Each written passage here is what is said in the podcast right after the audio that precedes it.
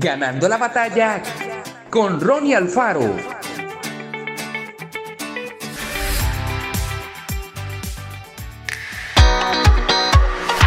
El odio corroe el recipiente que lo contiene, dijo el ex senador Alan Simpson en el funeral de George H.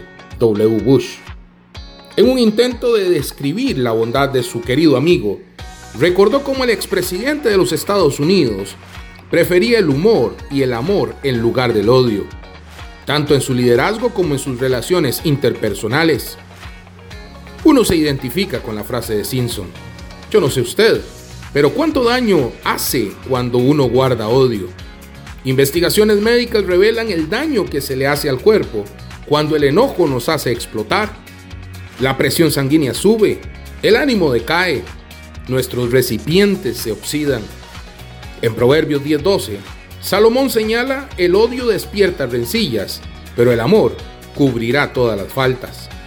Aquí se refiere al odio que generaba un conflicto entre rivales de distintas tribus y razas, y que enciende un deseo de venganza para que los que se desprecian no puedan vincularse. Por el contrario, el camino de amor de Dios cubre, coloca un velo, oculta o perdona todo mal. Esto no significa que pasamos por alto los errores o respaldamos a quienes obran mal sino que perdonamos cuando alguien está realmente arrepentido. Los que conocemos a aquel que más ama, debemos tener entre nosotros ferviente amor, porque el amor cubrirá multitud de pecados. Dios, ayúdame a ser un recipiente limpio donde more tu amor.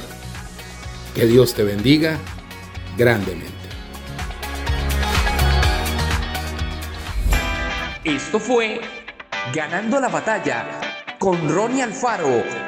Y recuerda, síguenos en Spotify y en nuestras redes sociales para ver más.